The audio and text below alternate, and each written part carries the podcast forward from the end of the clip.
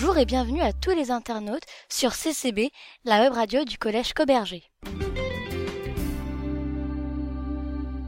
Aujourd'hui, nous allons parler d'une grande compétition européenne de football, l'Euro et en particulier de l'édition de cette année 2016. Nous allons vous présenter l'historique de cette compétition ainsi que les équipes qualifiées. L'Euro a été créé en 1954 par Henri Delaunay et se déroule tous les quatre ans. La compétition est organisée par l'UEFA, qui signifie l'Union des associations européennes de football. Les deux pays qui ont le plus gagné la compétition sont l'Allemagne et l'Espagne, avec trois titres chacun. Le premier euro a eu lieu en France en 1960 et a été gagné par l'URSS. La septième édition se joue en France en 1984 et pour la première fois a été gagnée par la France.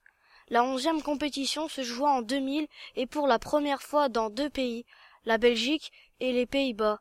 Elle a été remportée pour la deuxième fois par la France.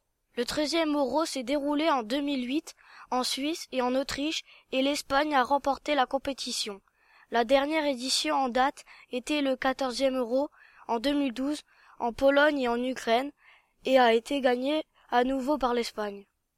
Maintenant, nous allons parler de l'Euro 2016 la quinzième édition de la compétition. L'Euro 2016 se déroulera en France à partir du 10 juin et la finale aura lieu au Stade de France le 10 juillet. Deux stades de notre région seront utilisés, le stade Pierre-Mauroy à Villeneuve-d'Ascq et le stade Bollard à Lens. Il y a 24 équipes qui ont été qualifiées et qui vont devoir s'affronter dans une première phase que l'on appelle les phases de groupe.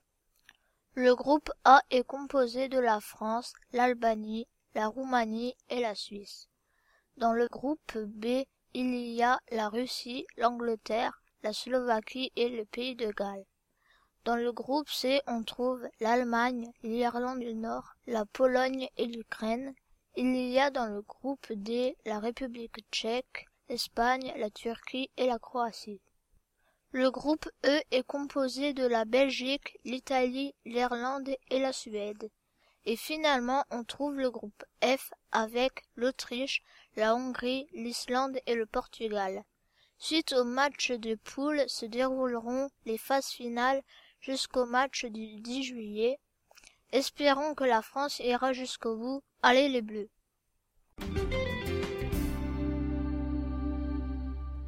Merci de nous avoir écoutés et n'hésitez pas à faire de la publicité pour CCB, la web radio du collège Coberger. Au revoir et à très bientôt.